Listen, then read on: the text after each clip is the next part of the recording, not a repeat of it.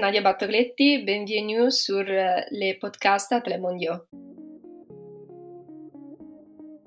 Salut tout le monde, bienvenue dans ce nouvel épisode du podcast Athlètes mondiaux, le podcast 100% athlète qui donne la parole aux meilleurs athlètes du monde.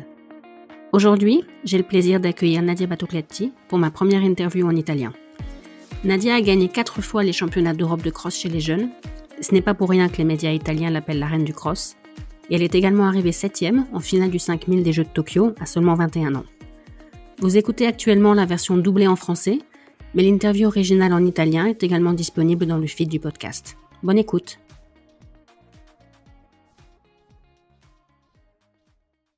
Salut Nadia, merci beaucoup d'avoir accepté mon invitation et bienvenue sur le podcast. Merci, beaucoup de m'avoir invité. Si je te dis Paris, tu me réponds quoi? Euh, euh, C'est l'objectif à long terme le plus important parce que évidemment, euh, en plus de me faire penser à la capitale de la France, ça me fait penser aux Jeux Olympiques. On parlera des Jeux tout à l'heure, je voulais d'abord qu'on parle de cross. Les journalistes italiens t'appellent la reine du cross et on sait pourquoi évidemment parce que tu as gagné beaucoup de titres en cross au niveau européen. Qu'est-ce qui te plaît dans le cross?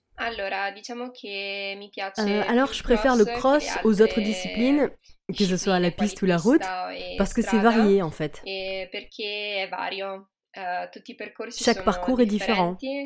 Ça peut monter, descendre, il peut y avoir des virages, de la boue, de la neige. Et en même temps, mentalement, c'est plus simple de courir un cross parce que tu n'as pas de référence, alors que sur piste, tu sais qu'il y a un chrono tous les 100 mètres. Et donc c'est plus facile pendant un cross parce que tu as l'impression de juste courir aux sensations.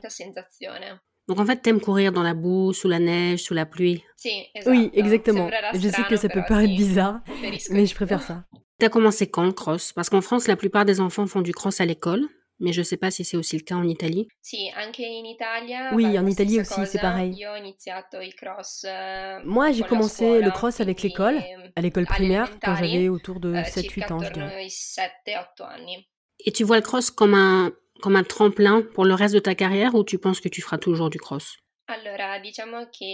Disons que, même si évidemment pour la télé, les journalistes, les sponsors, la fédération, le cross passe un peu au second plan par rapport aux épreuves sur piste, pour les athlètes qui font du demi-fond, et encore plus pour ceux qui font du fond, donc à partir du 5000.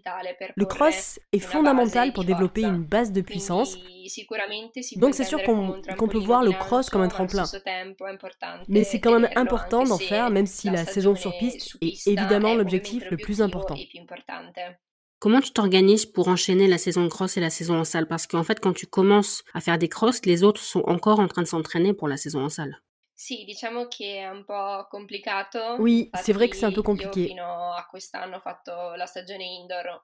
Jusqu'à cette année, eh, je faisais qu'une ou deux compétitions pendant la saison en salle.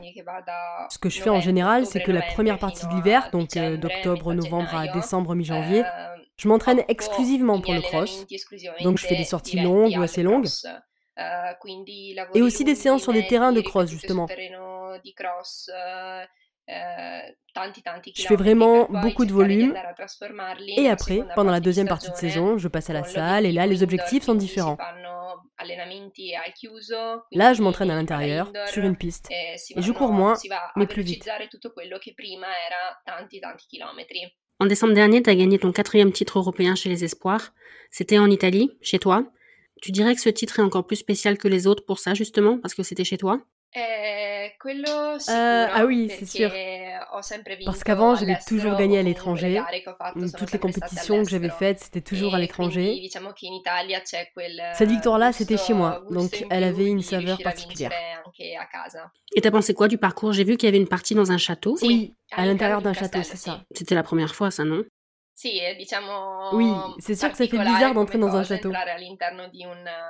C'était la première fois. Moi, le parcours, mon équipe avait réussi à le voir environ un mois avant, parce qu'ils avaient fait les compètes de présélection là-bas pendant que moi j'étais en Espagne. Et une semaine, dix jours avant, ils avaient aussi fait un rassemblement au même endroit, mais j'avais pas pu y aller à cause de la fac. Donc j'ai découvert le parcours au dernier moment, comme les équipes des autres pays. C'était la surprise. Je suppose que tout le monde n'a pas les mêmes difficultés sur un parcours de cross. Tu dirais que tes points forts à toi, c'est quoi? Oui, mes points forts à moi, c'est clairement les montées et les descentes, donc les parties les plus techniques.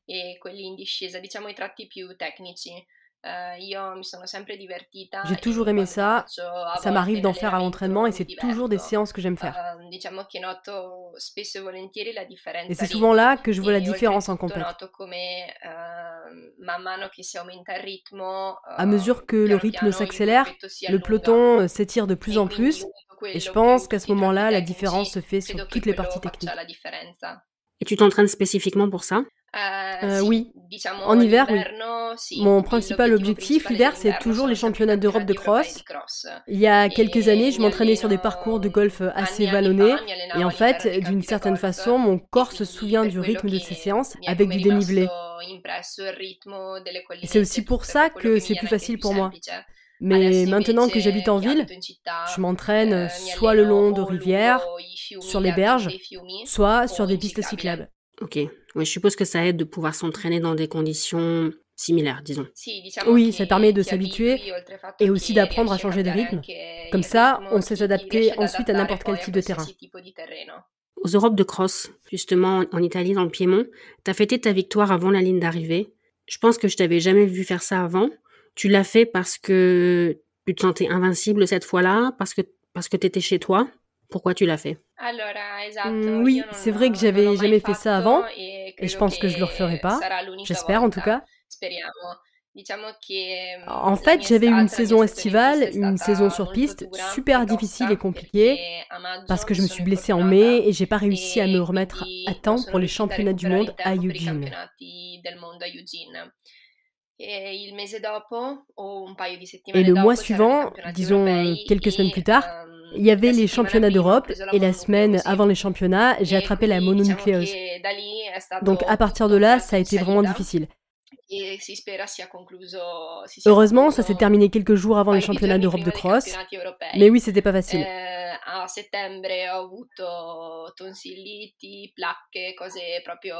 En septembre, j'ai eu une angine blanche, c'était vraiment pas marrant. J'ai eu de la fièvre, j'ai aussi fait une réaction allergique à un antibiotique et j'ai gonflé de partout. J'avais des taches sur tout le corps. Ça a duré plus d'un mois et demi. Et après, j'ai eu des infections des voies urinaires, donc au rein, à l'urètre et à la vessie. Je m'en suis remise, je pense, une semaine avant les championnats d'Europe de cross. C'était vraiment super difficile et compliqué de continuer à courir avec tous ces problèmes de santé. C'était surtout difficile mentalement. Les compétitions que j'ai faites en Espagne m'ont beaucoup aidé, ça m'a permis de reprendre un peu le dessus moralement. C'est pour ça que j'ai crié à Turin quand je me suis retrouvée devant, à une bonne distance des suivantes. C'était plutôt un cri de délivrance en fait. Ok, je comprends. C'était ton quatrième titre. T'as appris quoi depuis le premier en 2018 à Oui, c'était le quatrième. Par rapport au premier, ou plutôt euh, depuis le premier titre, j'ai appris que ça sert à rien de faire des pronostics. Ce qui compte, c'est d'être sûr de ce que tu as fait, de tout le travail accompli, de tout ce que tu as fait pour en arriver là, de tous les sacrifices. Les projections se réalisent pas toujours dans les faits, donc il faut toujours y croire et surtout toujours croire en soi. Ça te dirait de faire le cross mixte C'est vrai que ça a l'air sympa comme épreuve, mais le truc c'est que je sais pas. Je préfère prendre le départ et après faire toute la course. Parce que vu que je fais du long normalement, et si je fais un cross et que ça dure qu'un kilomètre et demi, j'ai l'impression que je suis à peine partie et que c'est déjà fini. Alors tu viens d'une famille de sportifs? Oui. Tu peux nous parler de tes parents peut-être? Je pense que ton père faisait du demi-fond. Oui.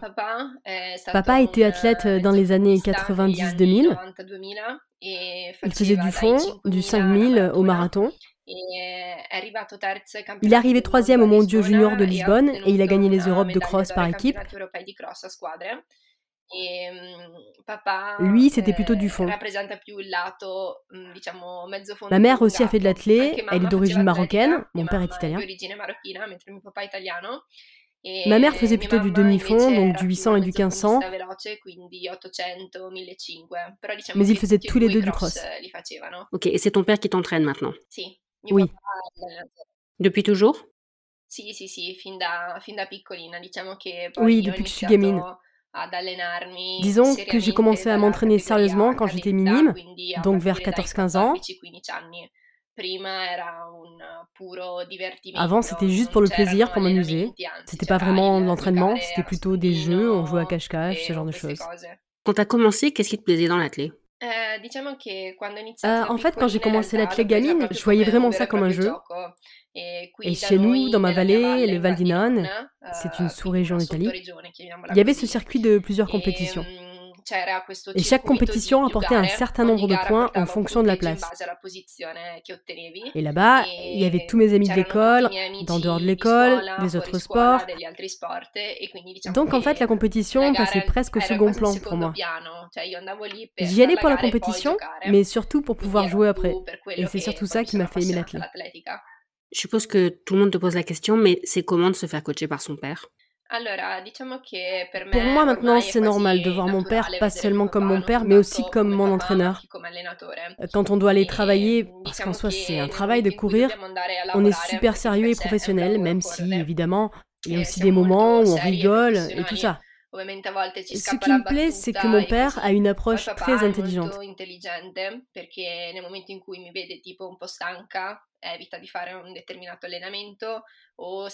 Par exemple, il adapte l'entraînement s'il voit que je suis un peu fatigué ou si j'ai de mauvaises sensations ou au contraire de bonnes sensations. Je lui en parle et il adapte la séance en fonction. Eh, J'aime beaucoup cette façon de fonctionner. Il écrit toujours le programme d'entraînement du mois, mais il l'adapte souvent en fonction de mes sensations. Donc je dirais même que ça aide d'être entraîné par mon père parce qu'il me connaît. Il y a d'autres athlètes dans le groupe? Non, euh, mon père entraîne que moi et moi je m'entraîne qu'avec mon père. Ok. Et tu t'entraînes où en général? Hmm, je m'entraîne principalement dans la ville de Trente et parfois près de chez moi. Je m'entraîne surtout sur des terrains souples, par exemple dans des forêts, à DJ, donc sur herbe, sur terre, ce type de terrain et aussi sur pistes cyclables parfois. Tu fais aussi des études, non? Oui, je suis en quatrième année de master en un seul cycle d'ingénierie du bâtiment et d'architecture. C'est un diplôme en cinq ans et je suis en quatrième année. Comment tu t'organises pour concilier sport et études? À la fac, euh, j'ai pas mal d'heures de présence obligatoire et j'ai pas mal de cours. Donc de 8h30 à parfois 19h30, sans pause. En général, je me lève tôt le matin, je sors courir, je fais tout mon entraînement sauf par exemple les séances sur piste. Ça, je le fais que le soir ou en hiver le midi. Ensuite, je vais à l'université. Quand je sors de l'université, si je dois doubler ou si j'ai déplacé ma séance le soir, je vais m'entraîner. Et le soir, j'étudie ça te plaît de pouvoir continuer tes études ou ça t'arrive de te dire que ta vie serait plus facile si tu avais le sport? Euh, hmm, Disons que la fac que j'ai choisie me facilite pas les choses parce que j'ai toujours plein de trucs à faire.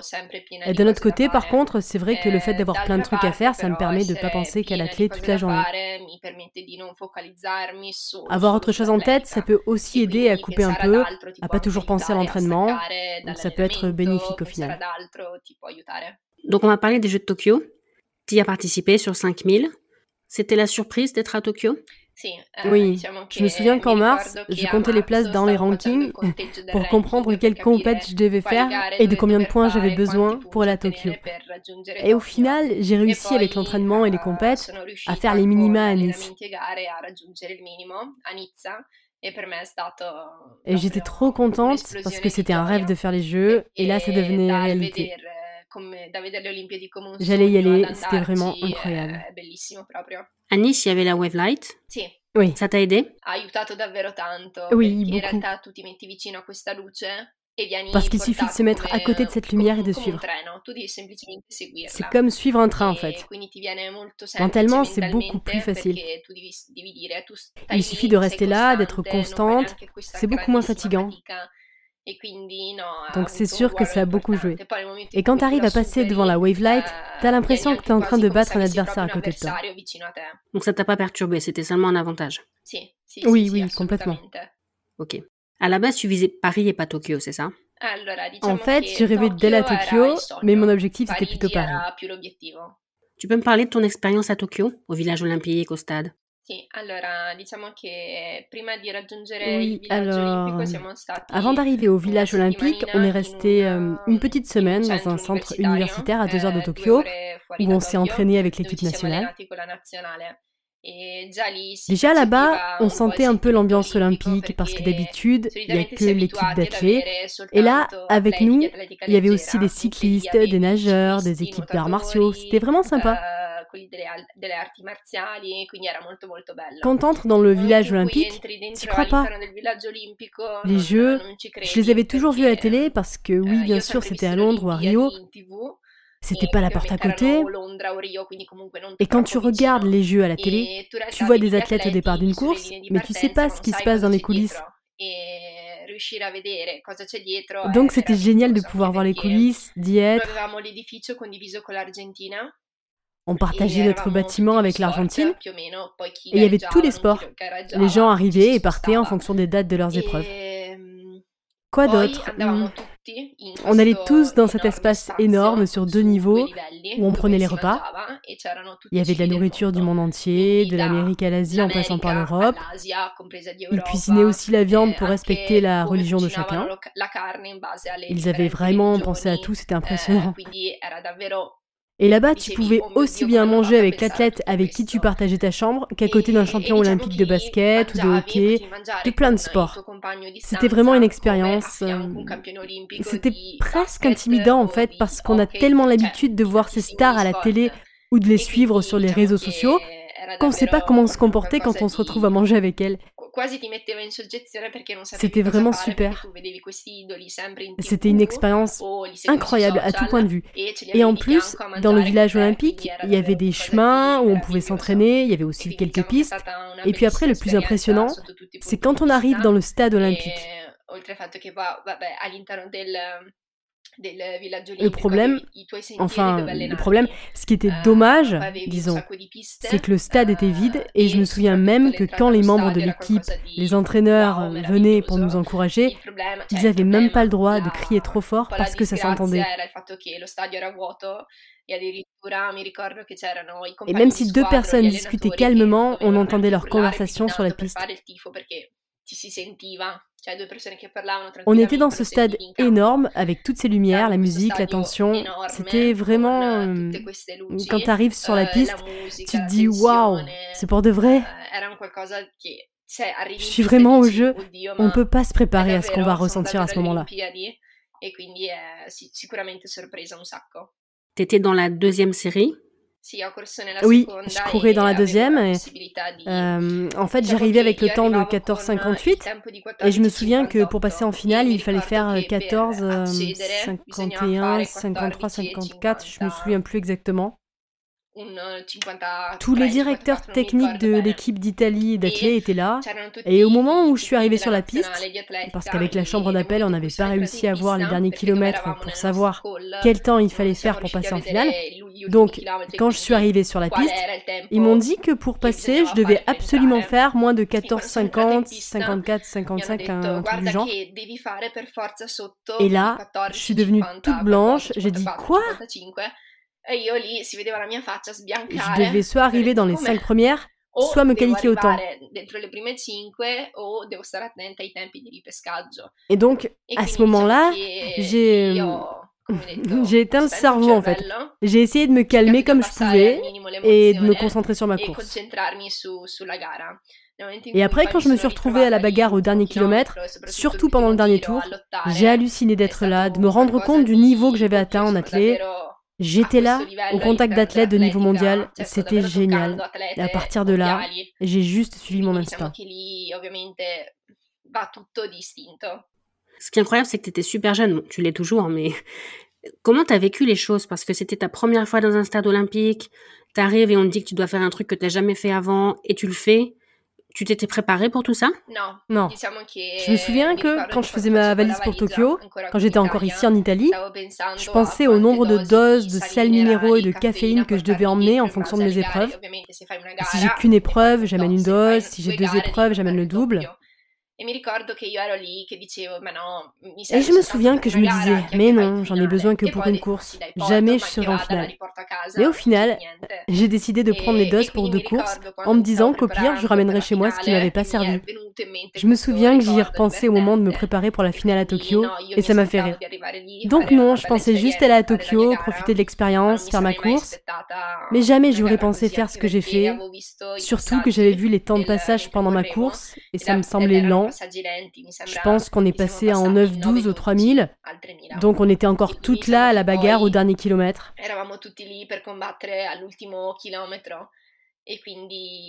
Donc non, je m'attendais pas du tout à passer en finale. Je l'espérais, mais quand je suis arrivée sur la piste, j'avais pas... Bah, j'étais ambitieuse, ça oui, mais j'avais pas la pression de devoir absolument passer en finale. Mais c'est peut-être mieux comme ça en fait, non? Oui, c'est vrai, c'est probablement mieux comme ça. Donc tu t'es qualifié pour la finale et en finale tu as réussi à améliorer encore une fois ton corps personnel. T'étais pas fatigué ou c'est le fait d'être au jeu qui t'a donné des ailes? Alors en série, j'ai couru le dernier mille en 2,41. Quand j'ai vu les temps de passage, j'y ai pas cru. Je croyais pas que j'avais fait ce temps-là. Même ça, ça m'a fait halluciner. Et les deux jours suivants, je me souviens que j'allais tout le temps voir le kiné parce que j'avais super mal aux jambes, j'avais mal, même juste pour m'asseoir. Ça m'était jamais arrivé, mais c'est aussi parce que j'avais jamais enchaîné deux courses comme ça, avec aussi peu de temps entre les deux. Donc ça aussi, c'était une première. Ça a commencé à aller mieux le matin de la finale, mais c'est sûr que j'ai un peu senti la fatigue les deux derniers tours. J'ai quelques regrets pour la finale parce que je me suis fait passer le dernier kilomètre. J'étais au niveau de filles qui normalement ont 30 secondes, 40 secondes d'avance sur moi, et j'ai préféré pas aller trop vite que prendre le risque d'exploser. Donc ça, c'est peut-être un regret, mais disons que j'ai tiré la leçon de cette erreur et je la referai pas. Donc j'avais réussi à récupérer juste à temps pour la finale, mais pour les prochaines fois, je ferai en sorte de me préparer comme il faut à l'entraînement pour que l'enchaînement soit plus facile si j'ai au moins deux courses à faire, parce que c'est évidemment l'objectif. Donc tu es arrivé septième en finale? Oui, c'est ça, septième. Maintenant que tu as déjà participé à une finale olympique, est-ce que tu penses que ça va t'aider pour Paris? Parce qu'on entend parfois des athlètes dire que la première fois qu'ils ont fait les Jeux, la première fois qu'ils étaient dans, un stade olympique, ça les a un peu déstabilisés. Certains disent parfois que dans le village olympique, ils ont passé beaucoup de temps à la cafette ou à essayer de voir les athlètes des autres sports, les grandes stars. Parfois, ils disent que la deuxième fois, c'était plus facile parce qu'ils avaient déjà l'expérience de la première. T'en penses quoi? Mmh. Mmh, c'est sûr que le fait d'avoir déjà été en finale des jeux et même juste d'avoir fait les jeux, ça peut aider pour la deuxième fois. Ce qui m'a beaucoup aidé pour mes premiers jeux, c'est de croire en moi. J'étais sûre que j'avais fait le maximum à l'entraînement, que j'avais fait tout ce qu'il fallait. Et quand tu arrives avec cet état d'esprit, ça aide pour la confiance. Tu connais tes limites, tu sais ce qu'il ne faut pas faire, les limites à pas dépasser, et tu dois juste faire les choses intelligemment et te souvenir de tous les sacrifices que tu as fait pour en arriver là. Donc c'est sûr que cette expérience de Tokyo m'aidera pour la suite. J'espère euh, que ça fera la différence pour les Jeux de Paris. C'est le 5000 que tu veux faire à Paris? Alors, j'aime vraiment le 5000 parce que c'est une distance qui me permet d'exprimer à la fois ma résistance et ma vitesse. Donc mon principal objectif, c'est clairement le 5000. Mais d'un autre côté, j'ai toujours aimé le 1500, même si c'est une distance que j'ai jamais courue sérieusement. Je fais juste quelques compètes de temps en temps.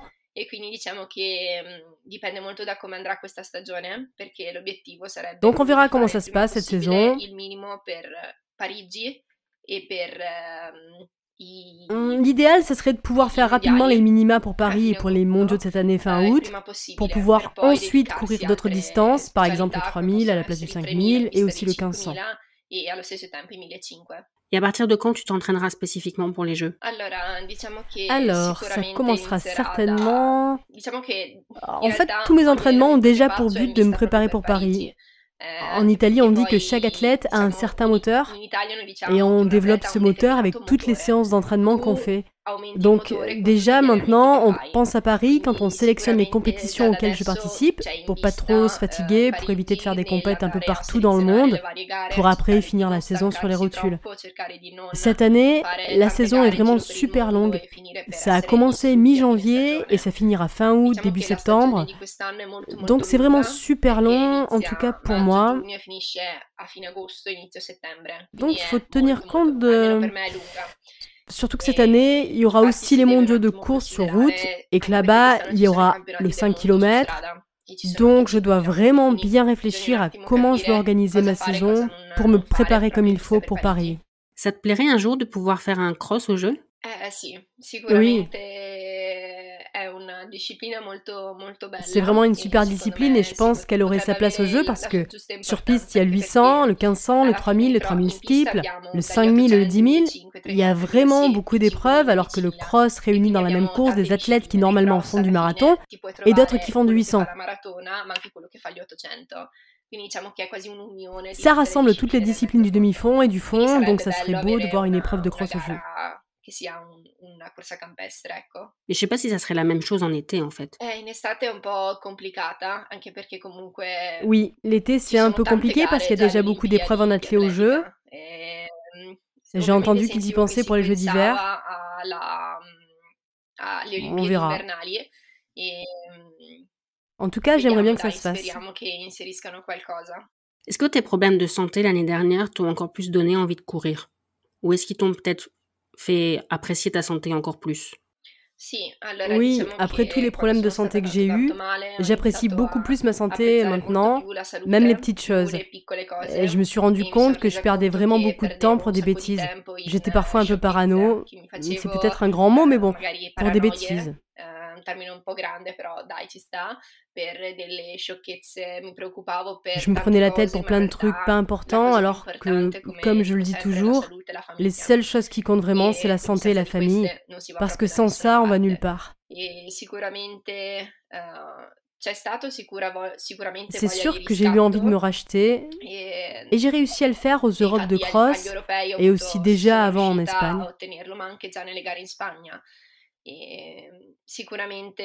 Donc maintenant, je fais beaucoup plus attention à ma santé. Et si je sens une gêne quelque part, je fais tout de suite ce qu'il faut. J'attends pas. Ok. Tu penses que tu passeras sur marathon un jour? Oui, c'est sûr qu'à la fin de ma carrière, je passerai sur route et sur marathon. J'aime toujours faire du plus long, courir 20 km, 1h20 ou 1h30, aussi parce que je le fais toujours avec mon père et qu'on peut parler, discuter, donc ça passe super vite. En tout cas, ça me fait pas peur de faire beaucoup de bornes. Donc oui, je sais que je ferai du marathon à la fin de ma carrière. Est-ce que ça t'arrive de te surprendre à l'entraînement, de faire des trucs dont tu ne pensais pas capable?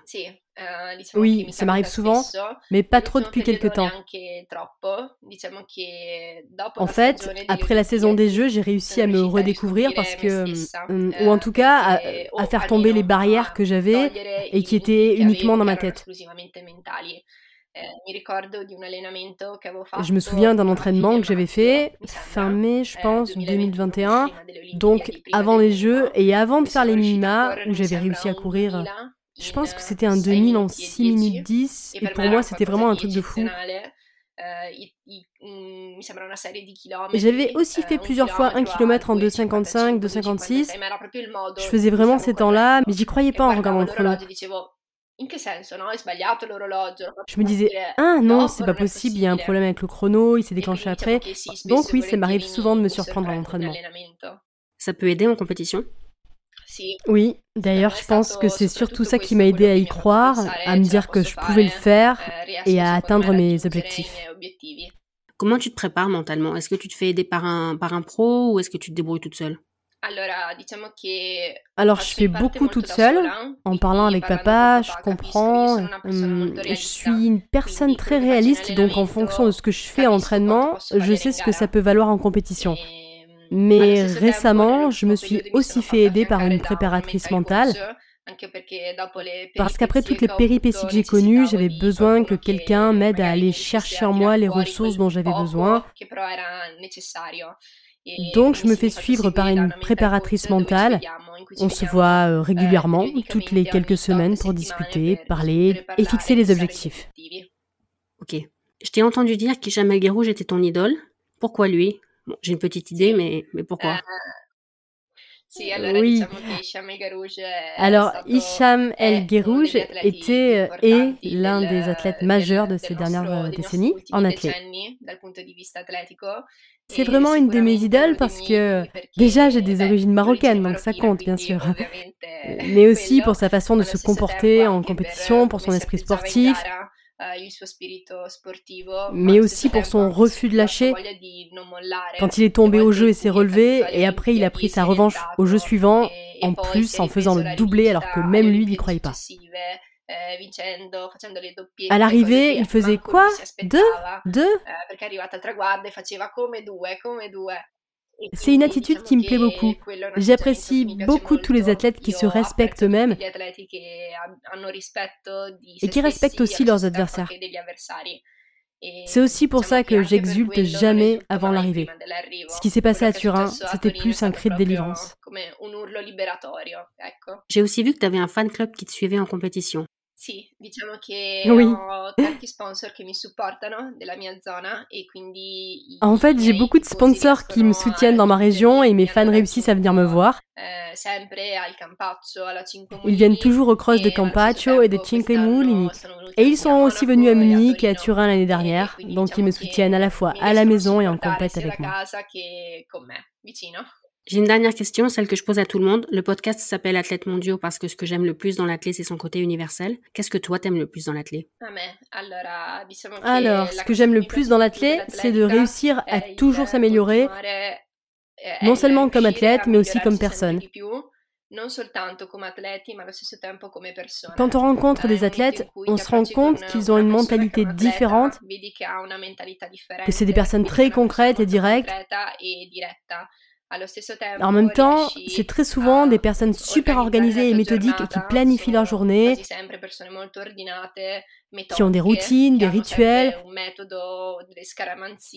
Donc ce qui me plaît vraiment dans l'athlète, c'est que c'est un sport complet. Ça t'aide à progresser physiquement, bien sûr, mais aussi mentalement. Tu veux ajouter quelque chose? Euh, non, juste salut tout le monde. Merci Nadia. Et voilà, c'est fini pour aujourd'hui. Encore un grand merci à Nadia d'avoir accepté de répondre à mes questions et merci à vous d'avoir écouté l'épisode jusqu'au bout. S'il vous a plu, allez voir le feed du podcast, d'autres épisodes pourraient vous plaire, notamment ceux avec Laura Mur et Johan Koval. N'oubliez pas de vous abonner au podcast pour ne pas manquer les prochains épisodes et parler du podcast autour de vous. Vous pouvez également faire une petite contribution via le lien Tipeee disponible dans les notes. Les traductions prennent du temps, toute contribution sera la bienvenue. Merci et à la semaine prochaine.